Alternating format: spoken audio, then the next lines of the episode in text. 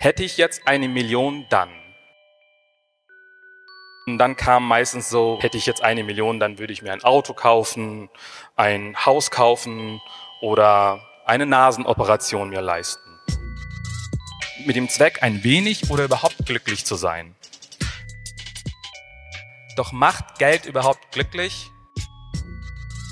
Lauren Greenfield, deren Fotoarbeiten wir hier betrachten, sah sich bei der Ausstellungseröffnung der Kritik entgegen, sie würde halt nur noch den sogenannten Reichen und Schönen noch eine weitere Bühne zur Verfügung stellen.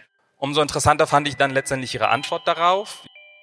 It's not about the one person of our society. It is much more about what effect they have on our society. Wenn wir hier durch diesen Ausstellung gehen, dann steht der Eindruck, dass kein Geld dieser Welt zu viel ist, um sich zum Beispiel optisch den Stars anzunähern. Mit der Annahme, dass diese Menschen ihrem Glück hinterherrennen und sich teilweise in den kompletten finanziellen Ruin stürzen, könnten wir jedoch glauben, dass Geld nicht glücklich macht.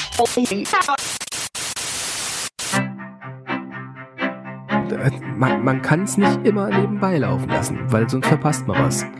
Soziopod. Nee, nee, man muss mitdenken. Ja, ja, oder gefährlich. Soziopod.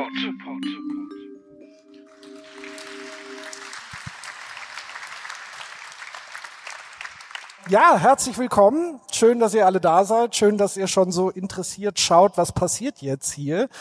Das Thema heute, und das ist ja auch so ein bisschen das Thema dieser Ausstellung. Ich hatte ja so ein bisschen das Glück, dass mein Zug nur zwei Stunden Verspätung hatte, im Gegensatz zu seinem Zug. Deswegen konnte ich hier tatsächlich noch durch die Ausstellung so ein bisschen durchstreifen.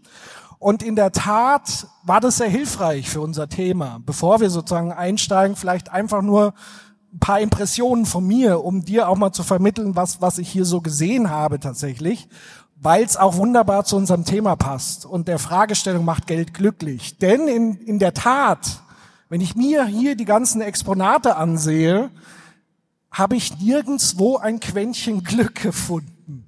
Also es war wirklich sehr, zum Teil wirklich deprimierende Fotos, obwohl überall Reichtum, Glamour, Glitzer, äh, Kreditkarten, Platin-Kreditkarten, äh, Models etc. hier überall abgebildet sind, aber ich habe nirgendswo in den Augen der Menschen Glück gesehen oder irgendwie gespürt, diese Menschen sind irgendwie glücklich, sondern ganz im Gegenteil. Ich habe das als sehr beklemmend, anstrengend empfunden. Ist natürlich auch immer eine Frage der Auswahl der Bilder und so weiter.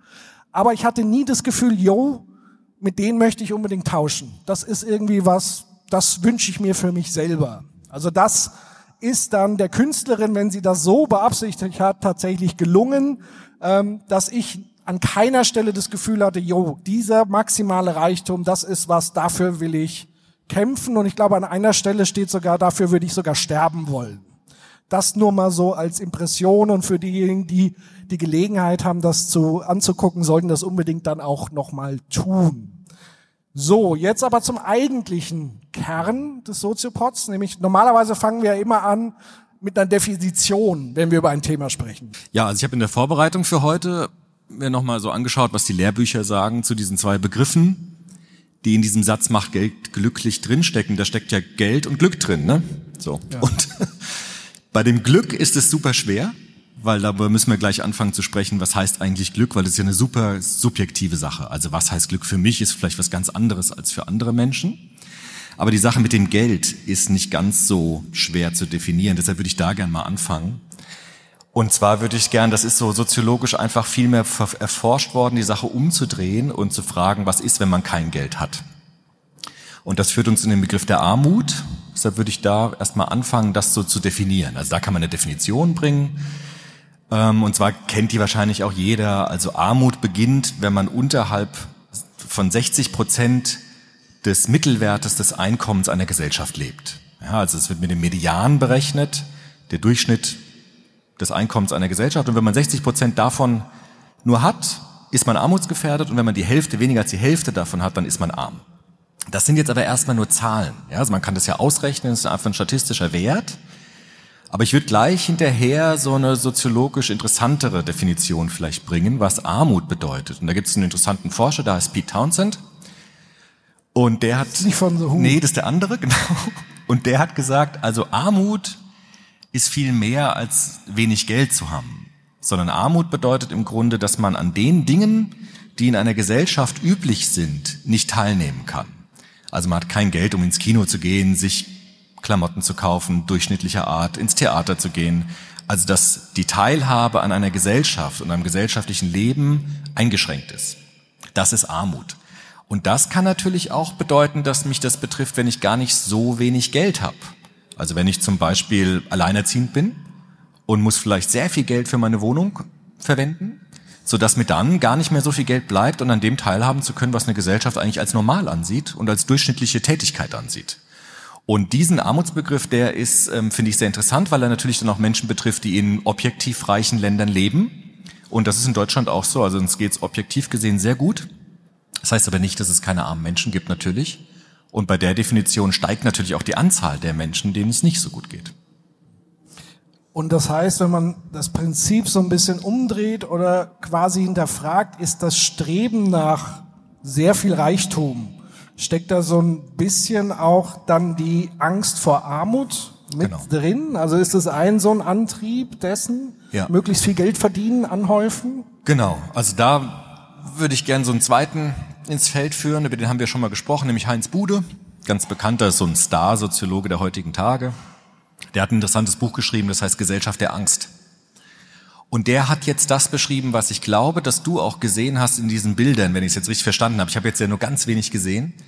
Aber der hat gesagt, wir alle haben Probleme und wir alle haben Ängste und das ist erstmal sehr abhängig von der Schicht, in der wir leben. Also der Schichtsbegriff der Gesellschaft, der spiegelt sich natürlich nach diesem Armutsbegriff, nach diesem Einkommensbegriff wieder. Und der Heinz Bude meint, die Angst, die wir haben in unserer Gesellschaft, die wird nicht einfach abgeschafft dadurch, dass ich Geld habe. Das ist erstmal so seine, seine Erkenntnis. Ja? Also viel Geld zu haben oder auch erfolgreich, berühmt zu sein, heißt nicht, dass ich keine Ängste mehr habe. Das ist so ein Trugschluss, dass viele Menschen glauben, wenn sie ganz viel Geld haben, ganz viel Einkommen, ganz viel Besitz haben, dann sinkt der Angstlevel. Und er hat ganz schön zeigen können, dass das eben nicht der Fall ist. Allerdings ist die Art und Weise der Ängste sehr unterschiedlich. Also wenn wir jetzt bei der Armut anfangen, wenn Menschen sehr wenig Geld haben und vielleicht prekäre Jobs haben, wie zum Beispiel so Paketauslieferer oder auch Menschen im Reinigungsgewerbe, dann ist die Angst eigentlich eher die, irgendwann nicht mehr diesen Job machen zu können, weil der Körper nicht mehr mitmacht. Also es ist so eine Körperangst, könnte man sagen.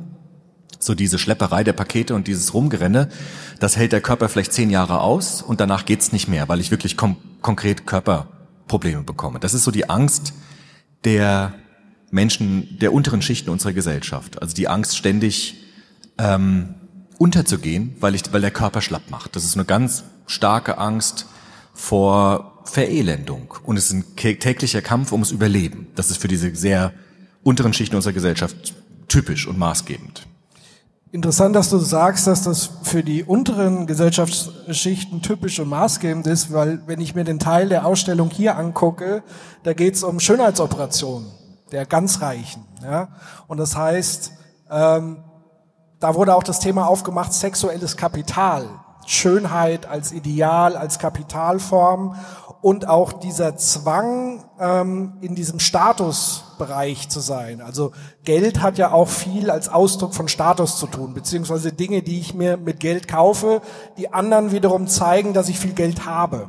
Vielleicht müssen wir an einer anderen Stelle da auch mal über Geld und Macht und Status und, und diese Geschichten ähm, sprechen. Aber was mir da eben aufgefallen ist, dass da auch ein immenser Druck stattfindet, dass mein Körper plötzlich alt wird, verfallen ist und dass die Leute da hinterherrennen und ihr Geld, die sie ja offenbar alle massig haben, da rein investieren, um, um den Körper wieder fit zu machen und so weiter. Also es scheint mir sozusagen, dass die Angst vor diesem Verfall ein gesamtgesellschaftliches Prinzip ist, Aber- an dem Punkt. Aber eben Aber in diesen nicht- oberen Schichten ein bisschen anders gelagert. Also das würde der Bude auch sein. Körperlichkeit spielt immer eine Riesenrolle, Leiblichkeit, ja.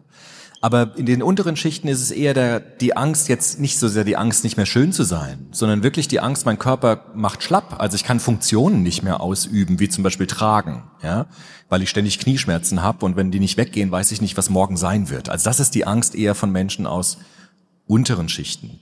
Bei den ganz oberen Schichten, da ist diese Angst eine andere. Und das ist jetzt das, was du gesagt hast, nämlich diese Angst, nicht mehr mithalten zu können mit den anderen. Also die Menschen, die ständig im Mittelpunkt stehen, die ganz erfolgreich sind, die haben immer Angst, diesen Erfolg zu verlieren. Und auch dort gibt es diese Angst, ich muss immer mithalten, ich muss immer der Beste sein, ich muss immer vorne dran sein. Denn es ist so, dass in unserer Gesellschaft nur ganz wenige im Zentrum stehen, die ganz reichen, die ganz berühmten Menschen. Und ganz viele andere haben so ein Schattendasein, obwohl sie vielleicht genauso viel leisten wie die anderen. Und deshalb muss ich immer gucken, dass ich vorne dran bin, dass ich gesehen werde. Also nie stehen bleiben, immer weitermachen, immer vorne dran sein. Und deshalb haben viele Menschen mit sehr viel Geld haben Angst vorm Alter. Weil das Alter zwingt mich einfach kürzer zu treten. Und dann wird alles mobilisiert, um das hinauszuzögern oder wiederherzustellen. Und deshalb kann man auch sagen, das hat sogar schon, das haben die alten Griechen schon gesagt, der Aristoteles hat gesagt, im Alter liegt so eine Form von Gerechtigkeit, weil das trifft jeden. Also egal, ob man reich oder arm ist, alt werden wir alle. Ich kann dem versuchen, so ein bisschen vorzubauen durch irgendwelche OPs oder so, aber letztendlich ist das eine Form, davor kann man nicht weglaufen. Also vor der Zeit kann man sich nicht verstecken. Und darin liegt ja auch so ein gewisser Trost vielleicht, ja, dass das irgendwie alle Menschen trifft. Aber da wird eben sehr viel Technik mobilisiert, um das zu verhindern weil man eben Angst hat, wenn ich nicht mehr ganz vorne bin und nicht mehr der bin, auf den alle gucken, dann bin ich irgendwie nichts mehr wert. Und deshalb muss ich immer schön sein oder der Schönste oder die Schönste sein.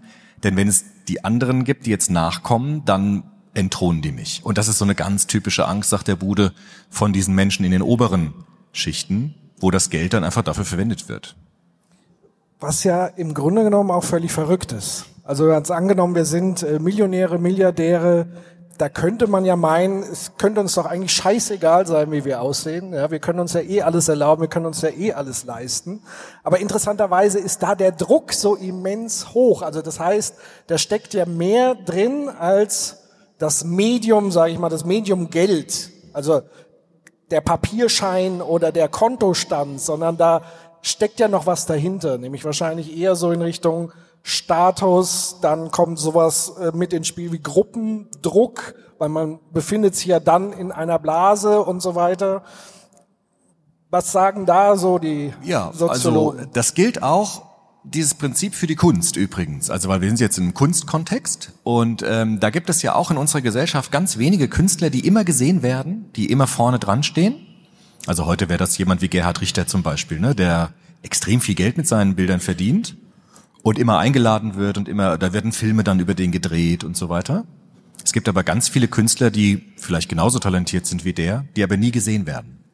Und deshalb ist auch unser Kunstbetrieb, die Kunstproduktion, ist immer sozusagen auf dieses, ich muss ganz vorne sein. Also ich muss gesehen werden, ich darf nicht zurückfallen. Es reicht nicht aus, dass ich talentiert bin und dass ich mal eine gute Kritik bekomme, sondern ich muss immer im Rampenlicht stehen. Und wenn ich dort nicht stehe, dann bin ich eigentlich nicht sichtbar, auch wenn ich gut auskommen kann mit meiner Kunst, auch wenn ich gesehen werde von manchen Leuten. Aber dieser Druck ist immanent da, ganz vorne zu sein, also entweder alles oder nichts. Und das ist typisch für unsere Gesellschaft. Also wir leben in so einer extrem beschleunigten Alles- oder Nichts-Mentalität. Und du musst einfach irgendwie gucken, dass du gesehen wirst. Egal womit letztendlich, aber du musst irgendwie präsent sein, medial oder in der Aufmerksamkeit. Du musst ein Publikum haben und eine Geschichte zu erzählen haben und du musst Zuhörer haben oder Zuschauer haben für so eine Ausstellung.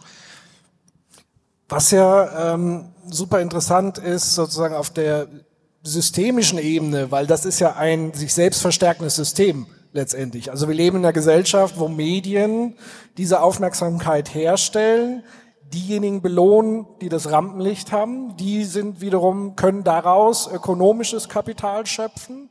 Das wiederum führt aber zu, und da ist vielleicht an der Stelle noch wichtig zu erwähnen, dass Geld das fand ich ganz interessant, da habe ich mal bei Simmel reingelesen, ähm, Philosoph, der sich sehr intensiv mit Geld ähm, auseinandergesetzt hat, der gesagt hat, der Unterschied zwischen Geld und Waren, also Dinge, die wir kaufen können, wie Autos etc., was zu essen, das Essen, Autos, Materielles ist irgendwann erschöpft.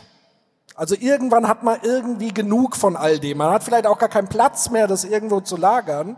Nur bei Geld ist das einfach nicht der Fall. Also Geld geht ins Unendliche, davon können wir nie genug kriegen. Und äh, das finde ich halt spannend zu sagen, diesen Übertrag dann hinzukriegen und diesen, diesen Wettlauf, dieses Rattenrennen da mitzumachen, zu sagen, ich muss immer in der Aufmerksamkeit stehen, also gerade wenn Menschen mit Aufmerksamkeit Geld verdienen, dann diesen Druck zu haben, wenn ich immer weiter Geld verdienen will, muss ich immer weiter in die Aufmerksamkeit und dann muss ich immer mehr zeigen und immer, immer weitergehen. Genau. Letzte Schicht, die wir noch haben, ist die Mittelschicht. Also wir haben jetzt von den recht armen Menschen, den ganz Reichen gesprochen. Es gibt natürlich auch noch eine breite Mittelschicht, die ist aber am Bröckeln. Ja, gerade in den letzten Jahren sieht man das sehr deutlich. In Deutschland noch nicht so stark, aber wenn wir nach links und rechts gucken in die anderen Länder, dort löst sich die Mittelschicht auf. Und das produziert jetzt wiederum spezifische Ängste für die Menschen dieser Schicht. Das ist nämlich die Angst, abzurutschen, also den Status nicht halten zu können. Das heißt, ich habe zwar im Moment ein gutes Gehalt, ich habe äh, was aufs Konto gelegt für später, ich habe vielleicht auch eine private Rentenvorsorge. Es kann aber sein, dass ich meinen Job verliere durch Rationalisierungsprozesse und dann wird die Armutsbedrohung sehr real und sehr schnell. Das heißt, ich habe dann ein Jahr Arbeitslosengeld und dann rutsche ich in Hartz IV, in dieses berühmte, das ist ja mittlerweile fast schon ein Begriff des Schreckens geworden. Also Hartz IV ist ja viel mehr als nur eine Organisation, sondern es ist eine Bedrohung. Es ist einfach so ein, so ein so eine Fratze eigentlich. Ja, ne? so wie wenn man früher wahrscheinlich gesagt, du kommst ins Armenhaus genau, in England. Sowas ist es. Ja. ja, genau. Und ähm, diese Angst davor, die ist in den letzten Jahrzehnten sehr stark bis ganz weit in die Mittelschicht hineingerutscht. Also so vor drei Jahrzehnten konnte man noch relativ sicher sein, wenn man eine feste Anstellung hat, dann hat man die eigentlich auch bis zum Ende des Lebens, hat eine ganz gute, auskömmliche Rente und dann hat man die Schäfchen Trocknen. Und das ist jetzt natürlich gar nicht mehr der Fall, weil ich kann nie sicher sein, dass das so bleibt. Also ich habe zwar das erreicht, was ich habe, aber das ist nie ähm, unterm Dach, sondern ich muss immer wieder daran arbeiten, dass ich das nicht verliere. Also auch da so eine Angst, den Status zu verlieren und mit der Armutsbedrohung, die jetzt die ganz Reichen wahrscheinlich in diesem Fall nicht haben. Also das, das, der Reichtum in der Form beruhigt natürlich, dass ich sagen kann, egal was passiert, also um Geld muss ich mir nie wieder Gedanken machen, das ist natürlich eine enorme Entlastung. Und diese Entlastung hört in der Mittelschicht schon sehr schnell auf, dass ich sagen kann, ich kann mich nicht einfach zurücklehnen, weil das, was ich habe, ist nicht gesichert und nicht garantiert. Ja, vor allen Dingen, wenn es dann Richtung Alter geht, also das heißt, diese Altersvorsorge zu haben. Also solange ich arbeiten kann, habe ich es zumindest gefühlt noch selbst in der Hand. Ähm, und was ich spannend finde, weil ja hier ganz viel im US-amerikanischen Kontext auch fotografiert wurde. Wenn man das jetzt natürlich nochmal mit Deutschland vergleicht, das, das amerikanische System kennt ja so ein Sozialsystem, wie wir zumindest vor Hartz IV auch nochmal in Zeiten der richtigen, echten sozialen Marktwirtschaft hatten. Das kennt das Land ja im Grunde genommen gar nicht wirklich.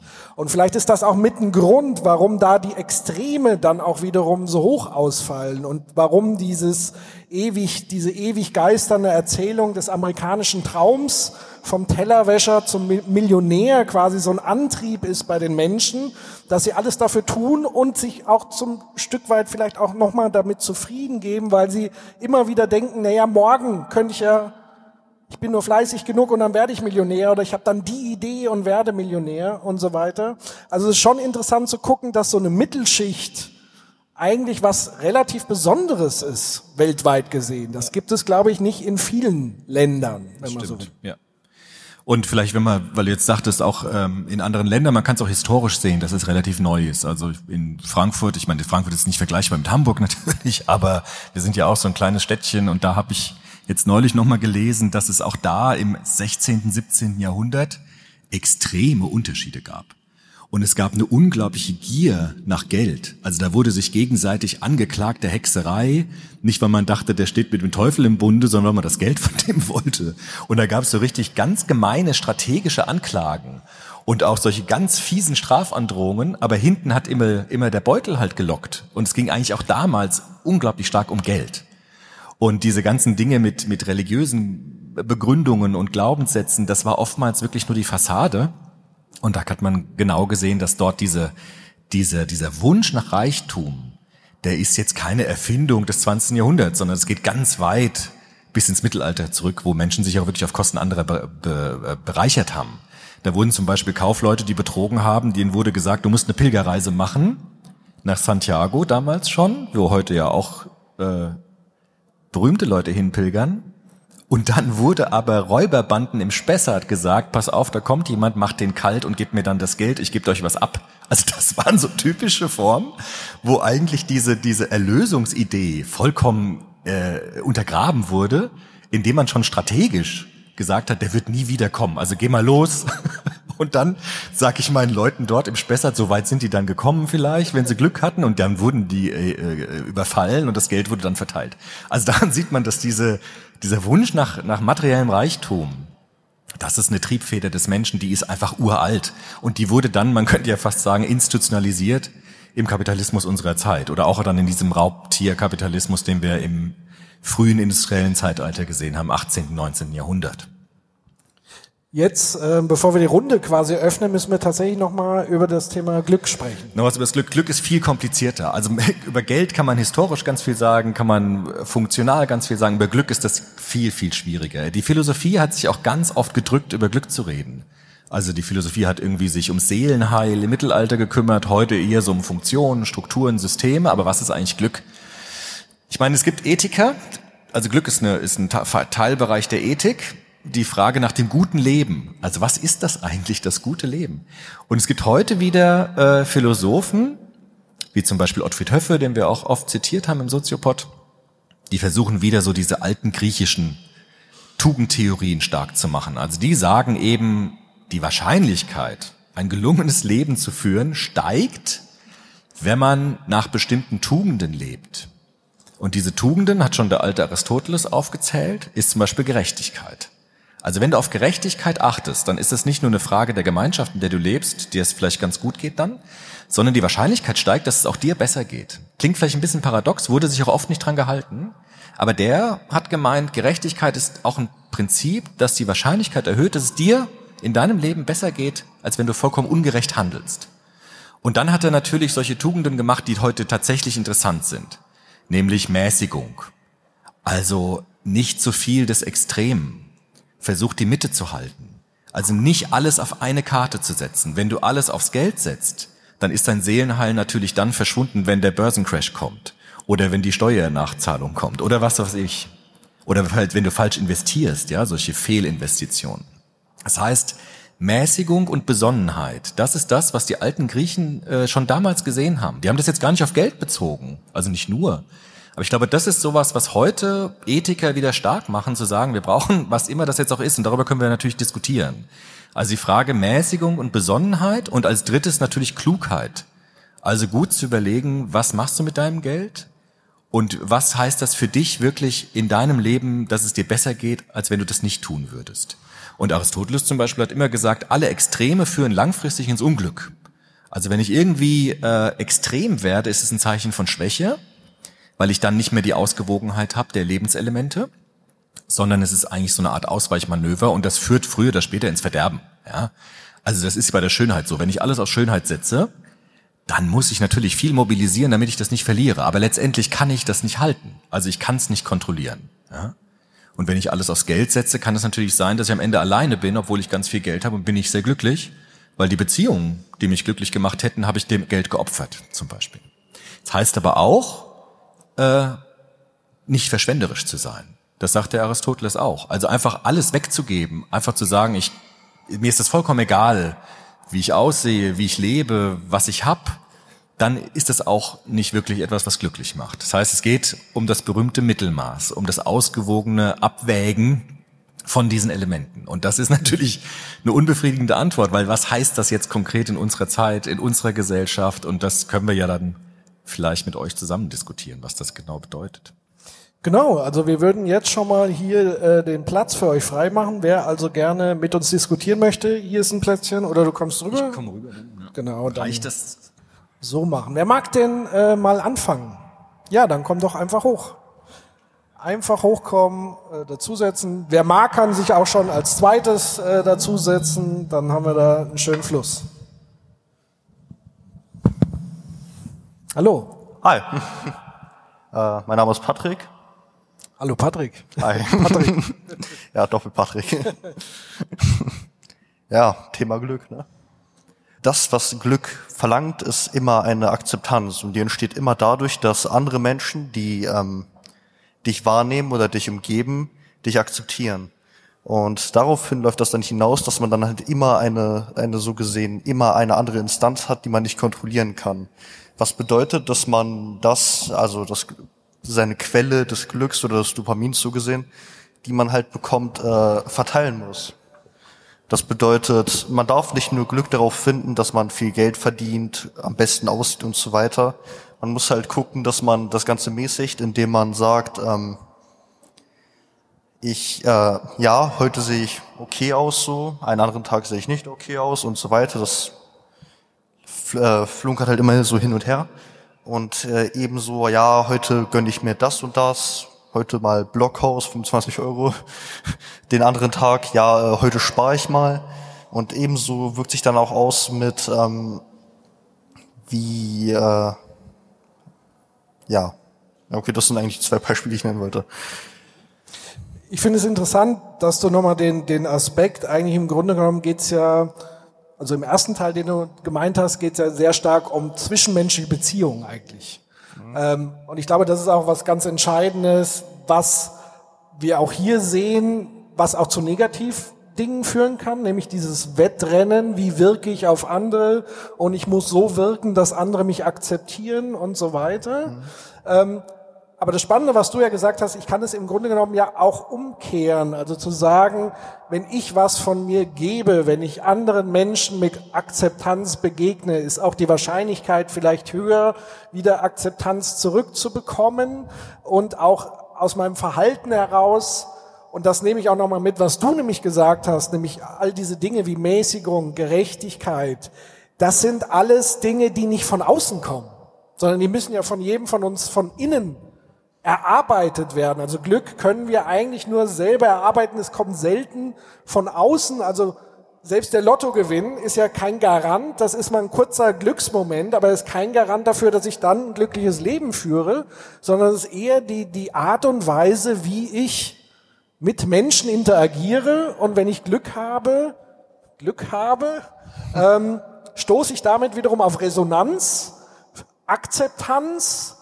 und fühle mich wertgeschätzt und deswegen geht's mir eigentlich dann auch kontinuierlich gut. Ja, und äh, dahingehend merkt man auch, dass äh, die Tugenden eigentlich, das Konzept von Glück ist eigentlich eine Kombination aus denen. Das heißt, man braucht sowohl Glück, um halt eine Mäßigung, also nein, man braucht Klugheit, um eine Mäßigkeit äh, zu erreichen und äh, ebenso, warte, was war nochmal die dritte Tugend? Gerechtigkeit, Mäßigung, Besonderheit. Ja, genau, das ja. Äh, spielt ja auch Tapferkeit mit der... übrigens auch. Ja, das spielt ja auch mit der Klüge zusammen, Tapferkeit auch mit der Selbstreflexion. Und somit spielen die alle Aspekte zusammen. Man kann nicht der Gerechteste oder der Klügste oder der gemäßigste sein, weil alle Aspekte halt irgendwie miteinander verbunden sind. Wobei der Aristoteles auch sagen würde, man braucht so ein Grundmaß an Gesundheit, um glücklich zu sein. Also wenn ich die ganze Zeit um meine Krankheiten kreise, ist natürlich schon eingeschränkt vielleicht oder schwieriger. Und es muss mir so einigermaßen Lebensraum gegeben sein, in dem ich mich beteiligen kann. Und das hat natürlich dann schon wieder ein bisschen mit Geld zu tun. Also viele Menschen, die arbeitslos sind, beklagen sich ja auch oft, dass sie soziale Beziehungen verlieren. Also wenn zum Beispiel die Freunde arbeiten und ich arbeite nicht, dann sehe ich die ja die ganze Woche lang gar nicht und ich vereinsame dadurch. Das heißt, Arbeit, Geld ist natürlich auch eine Form der Teilhabe, auch der sozialen Teilhabe. Und das darf man natürlich nicht unterschätzen. Also ich glaube, Geld ist dann gut, fürs Glücklichsein, wenn ich nicht immer drüber nachdenken muss.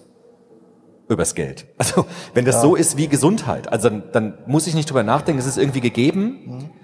Und wenn ich ständig in Not lebe, ständig ums Geld kreisen muss, weil ich ständig an Armut grenze, dann ist natürlich, sind meine Möglichkeiten einfach wahnsinnig reduziert. Auch die Möglichkeit an der Gesellschaft teilzunehmen. Und umgekehrt, wenn ich keinen höheren Wert mehr habe als mein Geld, so wie Dagobert Duck, der extrem geizig ist und in Geld schwimmt im wahrsten Sinne des Wortes, der ist ja auch keine sehr glückliche Person, ja, weil der auch immer nur ums Geld kreist und dadurch andere Beziehungen vernachlässigt. Das heißt, auch da wieder die Extreme. Also, wenn ich extrem auf mein Geld gucke und horte, ist das kein guter Garant, um glücklich zu sein. Wenn ich aber immer in Armut lebe und ständig existenzielle Not habe, dann ist es natürlich auch ein Problem oder erschwert natürlich sehr stark das Glücklichsein.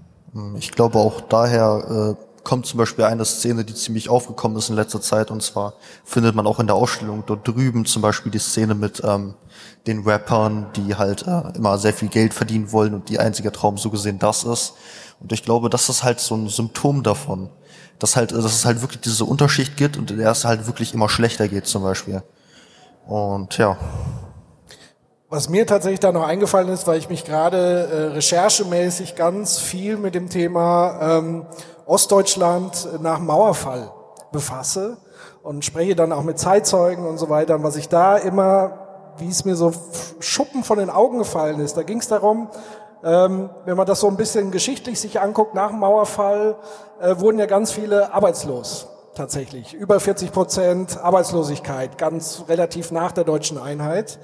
Und dann habe ich mal gesagt, was macht das, was hat das denn mit den Leuten oder mit euch gemacht? Und dann haben die gesagt, ja, wir haben ja nicht gearbeitet, um Geld zu verdienen, weil Geld war bei uns überhaupt gar kein Problem. Wir hatten haufenweise Geld zu Hause rumliegen, wir konnten uns halt davon nichts kaufen. Ja? Also Waren war so das Problem und dieser, dieser Drang nach Konsum, weil je mehr Westmedien in die, die damalige DDR eingesickert ist, haben die überhaupt erstmal gesehen, was ist denn, was gibt es denn da draußen? Das ist so ein bisschen, geht in die Richtung der Rapper, die posend davor stehen vor ihren dicken Lambos und Goldketten und so weiter und so fort und diese Begehrlichkeit wecken. Und deswegen war auch ein großer Drang damals in der DDR zu sagen, wir wollen auch konsumieren, weil das Problem war ja auch, sie haben so die grundsätzlichen Sachen ja auch gar nicht bekommen. Also ich glaube, es hätte schon gereicht, ein bisschen mehr von dem.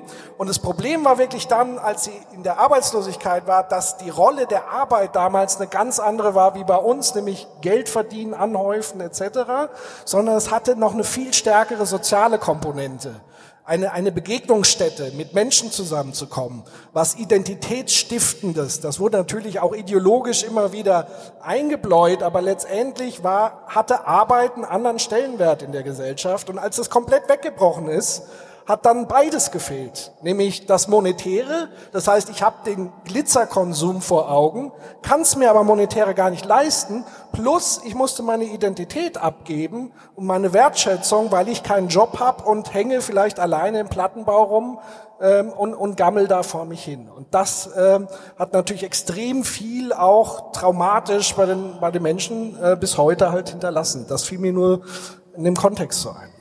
Äh, dazu kann ich auch noch sagen, dass ähm, einige Arbeiten werden ja zum Beispiel als niedrigerwertig angesehen. Also wenn man jetzt denkt an McDonalds-Arbeiter oder Mechaniker, das hört sich alles nicht so attraktiv an. wenn man dann sagt, ja, ich arbeite bei Rewe an der Kasse, kriegt man auch immer eine so gesehen gesellschaftliche Degradierung zu spüren. Äh, und dahingehend denke ich auch, dass sich dahin das Bild verschoben hat. Man hat auf einmal ähm, Jobs, in die man auf gar keinen Fall rein möchte man möchte auf gar keinen Fall Hartz-IV-Empfänger sein, aber auch wenn man dann ein bisschen besser ist, wie zum Beispiel, oder halt sogar Mittelklasse ist. Wenn man dann sagt, ich bin, äh, ja, Beruf XY, äh, kriegt man halt die Regierung zu spüren, so, ja. Okay. Vielen Dank. Ja, hallo. Bist du laut? Nikolai mein Name, hallo. Ähm, ich wollte einmal eine Beobachtung teilen, die ich gemacht habe ähm, bei der Einleitung mit der Definition zum Thema Glück. Ähm, fand ich sehr bemerkenswert, dass es eigentlich bei den, äh, also du hast ja die drei, ich darf du sagen, ne? Ja, drei, die drei Schichten im Grunde oder Mittel-, Unter- und Oberschicht angeführt und es ging bei der Definition um Glück mehr um Angst als um Glück.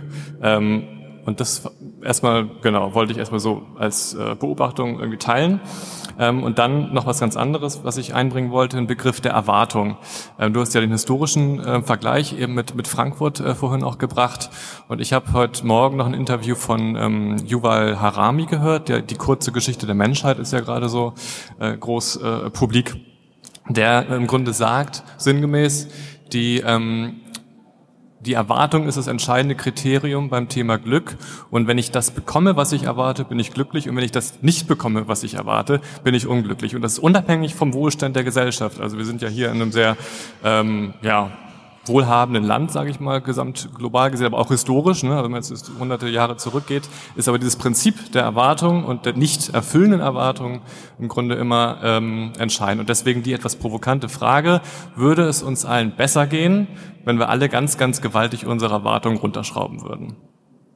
Ja, also das, ähm, boah, also volle Zustimmung mit dem, was du gesagt hast. Ich meine, es gibt ja auch diese konsumkritischen Soziologen der Frankfurter Schule zum Beispiel. Ne? Also der Erich Fromm, der hat gesagt, je mehr du konsumierst, je mehr du hast, je mehr du besitzt, umso leerer bist du innen drin. Also er hat dieses Haben und Sein gegenübergestellt. Also je mehr man anhäuft an Gütern, je mehr man sich abhängig macht von so materialen Dingen, das ist wie Salzwasser trinken, das macht immer durstiger, da willst du immer mehr und innen drin wirst du aber dann immer leerer, also immer weniger ich und immer mehr das von außen. Das sieht man bei Jugendlichen ganz äh, schön, die sozusagen auf der Suche nach ihrer Identität sind und sie versuchen über solche Markenklamotten oder Handys oder sonst was sich geben zu können. Von außen ist nur zu kurzfristig erfolgreich. Und ich glaube, ähm, wenn wir das mit Aristoteles mit der Gerechtigkeit aufnehmen und das global denken, dann ist es eine Frage des Glücks, wenn wir alle kürzer treten. Also ich glaube, das, es führt gar kein Weg dran vorbei. Denn wenn wir das nicht machen und die Erwartungen so hochschrauben, wie wir sie jetzt normal haben, dass ich zwei Autos haben kann vielleicht oder denke, ich hätte das Recht dazu oder ständig über die Verhältnisse konsumiere, mein Fußabdruck ist dermaßen groß in der Welt, dann wird es unser Glück langfristig massiv beeinträchtigen. Von daher glaube ich gerade, dass dieser Verzicht, also dieses, dieses, dieses, dieser Rückzug von Erwartungen, ich glaube, das ist wirklich eine gute, eine sehr spannende Formel, äh, um die Wahrscheinlichkeit zu erhöhen, dass man glücklich wird. Ich finde es sehr interessant. Und gleichzeitig scheint es ja aber auch irgendwas tief Menschliches zu sein, wenn sich das über all die Jahrhunderte im Grunde nicht, nicht wandelt und dieses Streben im Grunde nach, ja, nach den, den Erwartungen zu erfüllen und die hochzusetzen, ähm, ja, sehe ich viele, viele Dinge sozusagen, die mir begegnen, wo, wo das nicht passiert. Ja, dieses ne? Horten, vielleicht ja. ist das sogar was soziobiologisches, einfach zu horten, anzuhäufen, ja. dass einem irgendwie die Backen voll sind, gewissermaßen für den Winter. Also vielleicht ist das sinnlos. Ja, eben. Also vielleicht hat das ja wirklich irgendwie so ganz, ganz tiefe Wurzeln da drin. Aber die Frage ist, wir haben es ja geschafft, sozusagen die Backen so voll zu machen, dass wir uns dabei selbst kaputt machen. Und da finde ich diesen Ansatz total interessant. Ja, vielen Dank. Ich wollte gerade sagen, weil tatsächlich es geht ja dann in Zukunft nicht mehr um die Frage äh, von Glück oder Unglück, sondern um die Frage von, von reiner blanker Existenz.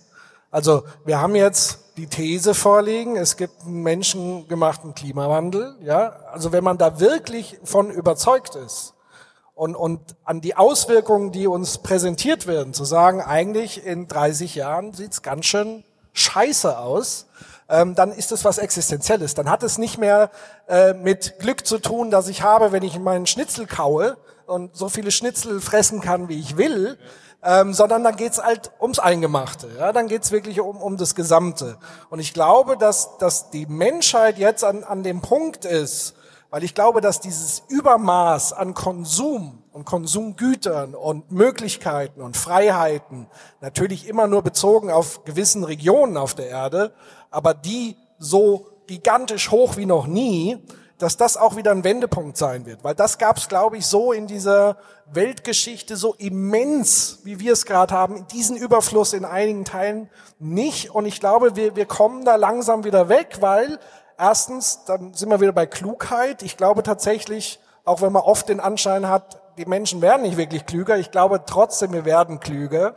Ähm, plus diese, diese Reflexion darüber, also dass wir überhaupt über sowas wie Klimawandel diskutieren, ist schon eine neue Reflexionsebene und die macht uns gleichzeitig noch mit dem Bewusstsein, dass viel Anhäufen, viel Materialismus uns nicht automatisch unsere Seelen glücklicher macht, sage ich mal, dass diese Kombi vielleicht am Ende tatsächlich dazu führt, dass wir ähm, diesen Verzicht vielleicht viel, viel besser zu schätzen wissen und vielleicht in Zukunft auch gar nicht mehr drumherum kommen, wenn wir es ernst meinen mit, mit unserer Existenz und der Existenz unserer Kinder und Enkelkinder. Ja, gut, da würde ich vielleicht einen Gedanken noch äh, reinbringen und dann gebe ich das Wort gern weiter.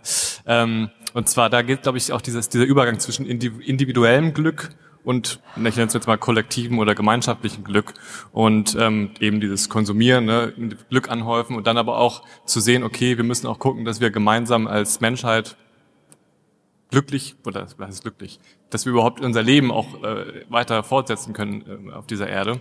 Ähm, dass da auch dann diese, diese Grenze auch fließend ist. Also wenn ich sozusagen mit meinem eigenen Teil dazu beitrage zum, Indi zum kollektiven Glück, dass ich dann auch mehr individuelles Glück auch vielleicht erfahre. Das ist noch so ein Gedanke. Wenn man es halt spürt, glaube ich. Ich glaube, der Ja. Mensch hat immer das Problem, für sein Nahfeld ist er ganz viel bereit, das zu tun, weil er da das Feedback sofort bekommt, die Resonanz. Ja. Aber für die Menschen, die ich nicht kenne, also das Globale, da sind wir sehr schlecht drin irgendwie. Ne? Also wir sind auch gut darin, Probleme zu lösen, wenn sie vor der Haustür stehen, also wenn wir sie direkt spüren. Dann lassen wir uns viel einfallen. Aber so dieses vorausdenkende, abstraktere, da sind wir einfach irgendwie immer sehr schlecht und das ist, äh, ist ein Problem, weil das wird dann zu schnell, was wir falsch machen und können es dann nicht mehr aufholen. Okay, danke. Dankeschön. Ich bin Max, hallo.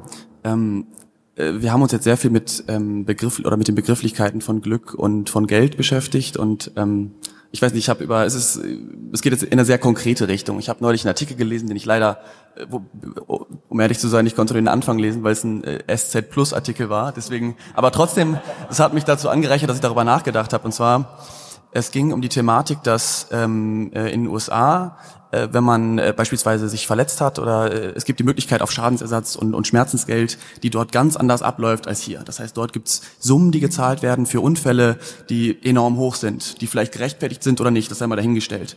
In Deutschland ist es ganz anders, obwohl wir auch ein sehr entwickeltes Land sind, brauche ich glaube ich gar nicht näher drauf eingehen, aber ich weiß nicht, ich habe darüber nachgedacht und habe mich gefragt, inwieweit Deutschland an der Stelle tatsächlich fair ist. Also in, in, inwiefern kann wir von finanzieller Fairness reden, wenn einem ein Schicksalsschlag widerfährt, der in Bezug auf einen Unfall ist von einem Produkt oder was auch immer. Aber inwieweit kann man sagen, äh, in den USA ähm, bekommt man, weiß ich nicht, wenn man äh, sich de- den Arm verletzt äh, bei der Arbeit oder wie auch immer, ähm, äh, 10 Millionen Dollar plötzlich. In Deutschland äh, sind es vielleicht nur 7000 Euro, ähm, mit denen man nicht ansatzweise diesen Schaden irgendwie finanziell gut machen kann. Ähm, ich weiß nicht, was denkt ihr dazu? Also ich möchte tatsächlich nicht mit dem amerikanischen System tauschen, wenn, wenn das so die Grundfrage ist, weil tatsächlich der Vorteil, den, den Deutschland gegenüber den USA hat, ist natürlich, wir haben ein komplettes äh, Gesundheitssystem, was uns durch diese schwierige Zeit dann trägt. Das gibt's halt in den USA einfach nicht. Das heißt, ich bin mit diesen Schadensersatzsummen eigentlich kann ich schon mal mindestens einen Großteil davon wieder ausgeben, wenn es medizinische Probleme sind, um das wieder auszugleichen.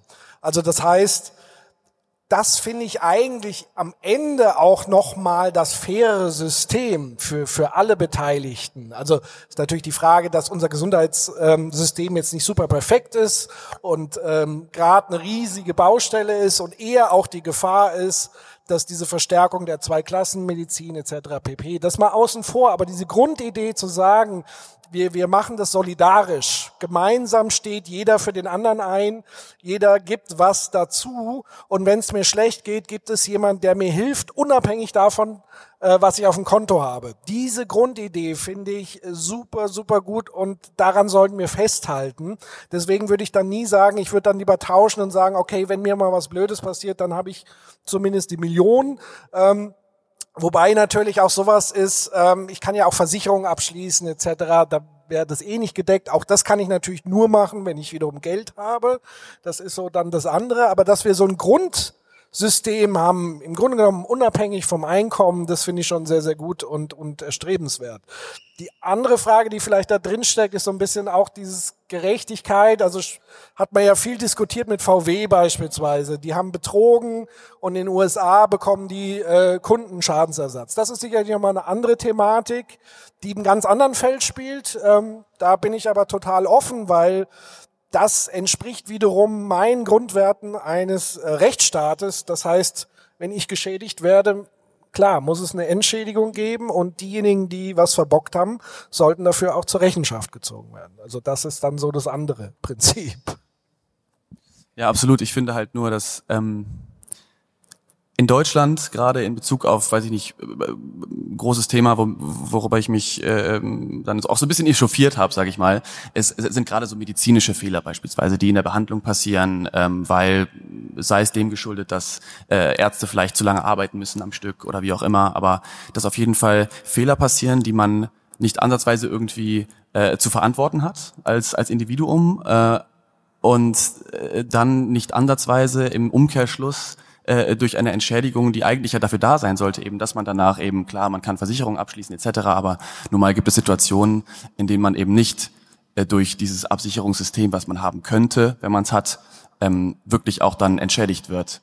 Und ich weiß nicht, da fehlt mir in Deutschland so ein Stück weit der Punkt, obwohl wir da eben eigentlich ja schon irgendwie dieses, dieses ein Stück weit dieses faire System haben, im Vergleich jetzt zu den USA, wo es vielleicht wirklich auch äh, nicht gerechtfertigt ist, dann plötzlich 10 Millionen Euro für irgendwas zu bekommen oder Dollar. Aber ähm, ja, dass in Deutschland einfach da wirklich ein Stück weit was fehlt, was sowas angeht. Ja, was ich interessant finde, ist, dass wir sehr schnell auf die Politik kommen bei dem Thema Glück und auf das Thema Gerechtigkeit. Also ich glaube, das ist kein Zufall, dass der Aristoteles das auch gesagt hat. Also Gerechtigkeit ist eine Voraussetzung für Glück. Jetzt kann man die Frage stellen, ist die Politik dafür da, dass wir glücklich sind? Ich glaube, das ist nicht so. Also ich glaube, Politik hat nicht die Aufgabe, uns glücklich zu machen. Sie hat aber die Aufgabe, eine gerechte Gesellschaft herzustellen. Und das ist die Voraussetzung dafür, dass wir individuell oder in, in Subkulturen, in Communities Glück erfahren können.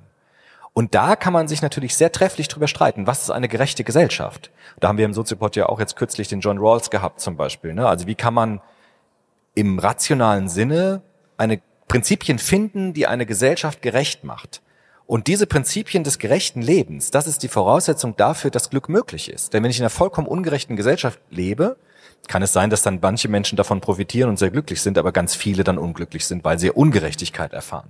Und deshalb glaube ich schon, dass die Kopplung von Gerechtigkeit und Glück, die ist ganz nah und es bedarf gewissermaßen einer Aufgabenteilung. Also der, der Staat ist nicht für das Glück der Menschen zuständig, aber er ist für Gerechtigkeit zuständig.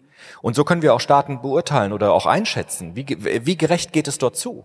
Weil wir wissen, ganz intuitiv, was es ja auch eben sehr schön gezeigt, dass das direkt auch was damit zu tun hat, ob Menschen glücklich sein können oder ob die Voraussetzungen dafür gegeben sind, möglichst viele Menschen ihre Glücksideen verwirklichen zu können. Aber letztendlich ist es ja eine Voraussetzung quasi, der, der, der Staat schafft ja so als unsichtbare Hand, wie man das so schön sagt, schafft er die Voraussetzungen dafür, dass Menschen überhaupt glücklich sein können, ein Stück weit, wenn man das so ganz, ganz grob sagen kann. Und wenn da Bestandteile sind, die Restriktionen mit sich bringen, dass es einfach Situationen geben kann, in denen du unfair behandelt wirst, äh, aufgrund der Aktionen anderer Menschen, seien die jetzt intendiert oder nicht, das sei mal dahingestellt, aber ähm, ich finde schon, dass, dass der Staat ähm, an der Stelle die Aufgabe hat, eben die, die, die Situation so zu gestalten, dass es wirklich für jeden Menschen gleich sein kann, weil natürlich, wenn man in den Kontext jetzt auch noch reinbringt, eben den Reichtum vielleicht, jemand, der äh, ein Multimillionär ist, der sich verletzt, der vielleicht dann, oder also, äh, der, der seine rechte Hand verletzt, nicht mehr benutzen kann, der ist in einer anderen Situation als ein Handwerker, äh, der seine rechte Hand verliert und vielleicht nicht mehr arbeiten kann und dementsprechend vielleicht auch seine Familie nicht mehr ernähren kann. Und da finde ich das schon, also grundsätzlich gebe ich dir recht, der Staat ist nicht ähm, dafür verantwortlich, dass ich glücklich bin. Auf der anderen Seite finde ich, sollte er die Rahmenbedingungen so schaffen, dass es überhaupt möglich ist, eine gewisse Fairness irgendwie herzustellen. Ja. Das ist ja genau der Punkt. Also ähm, das, das, was wir beim letzten Mal bei John Rawls und dem Schleier der Gerechtigkeit, das ist ja so ein Gedankenexperiment. Schleier des Nichtwissens, Schleier der Gerechtigkeit, Gerechtigkeitsphilosoph, der den Schleier des Nichtwissens eingeführt hat. Was nämlich wiederum spannend ist, auch um die Frage, nämlich er hat auch den anderen Begriff, die äh, Lotterie der Natur, eingeführt. Das heißt nämlich, es gibt ja so die, die, dieses Narrativ zu sagen, jeder ist seines Glückes Schmied, jeder hat sein Glück selbst in der Hand. Und das ist natürlich Quatsch. Weil am Anfang ist es einfach, beruht es auf Zufall, wo werde ich reingeboren? In welche Familie werde ich reingeboren? In welches Land werde ich reingeboren? In welche Zeit werde ich reingeboren? Völlig zufällig entscheidet die Natur für sich. So, und das heißt, die Aufgabe der Politik wäre eigentlich sehr ratsam, sich mal mit John Rawls intensiver auseinanderzusetzen und nämlich dann, wenn man sagt, man will eine gerechte Gesellschaft bauen und entwerfen, sich mit diesem Gedankenexperiment mal auseinanderzusetzen und zu sagen, du als Politiker weißt nicht, wo du morgen reingeboren wirst, in welche Situation. Schaffe aber jetzt ein staatliches Konstrukt, so dass es dir persönlich gut geht dass es für dich gerecht ist. Und mit diesem Gedankenexperiment, mit diesem Bewusstsein zu gucken, es macht einen Unterschied, wo ich reingeboren werde. Also muss ich doch schauen, welche Stellschrauben muss ich ändern, dass egal wo ich reingeboren werde, ich zumindest nicht tot unglücklich werde. Also ich glaube auch nicht, dass der Staat dafür verantwortlich ist, dass ich Patrick Breitenbach glücklich bin, aber er sollte dafür sorgen, dass ich nicht tot unglücklich werde. Aus unverschuldetem Handeln heraus. Und von daher absolut äh, d'accord, was du da sagst. Dankeschön. Gut, genau So. eine Stunde. Wir sind fertig, ja? Vielen Dann- Dank, schön war's. Vielen, vielen Dank. Dankeschön. Euch noch einen schönen Tag.